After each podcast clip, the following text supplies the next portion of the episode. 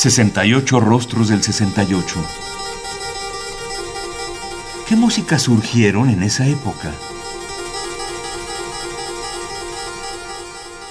Georgi Ligeti nació el 28 de mayo de 1923 en Transilvania. Ligeti murió en Viena el 12 de junio de 2006. Hijo de familia húngara, se le prohibió por sus orígenes judíos estudiar física, lo que lo llevó a inscribirse al Conservatorio de Música de Klausenberg. Más tarde, estudia órgano y teoría musical en Budapest. En 1956 emigra a Austria, donde obtiene la nacionalidad y conoce a Boulez, Stockhausen y Eimert.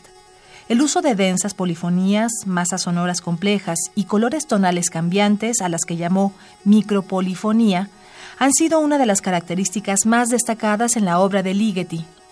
Varias de sus composiciones se pueden escuchar en los filmes clásicos de Stanley Kubrick, 2001, Odisea en el espacio, El resplandor, Naranja mecánica y Ojos bien cerrados.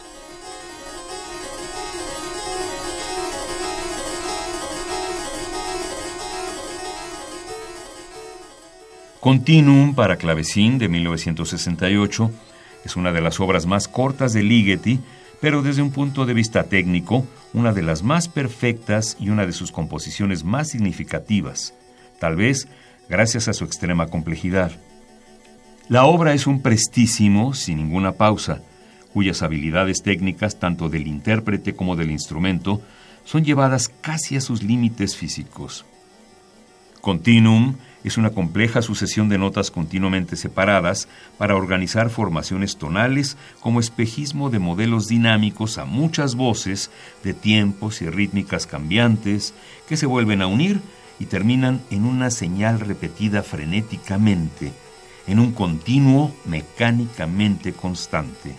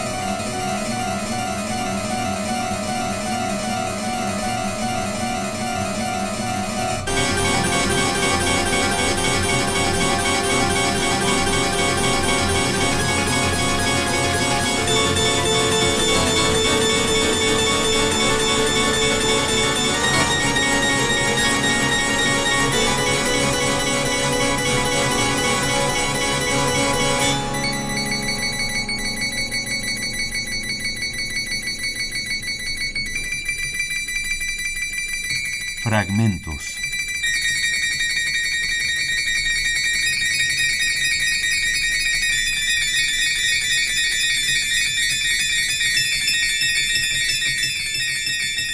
Continuum para clavecín, 1968, de Georgi Ligeti. Interpreta Eva Nordwall al clavecín. Es una edición del sello BIS de 1987.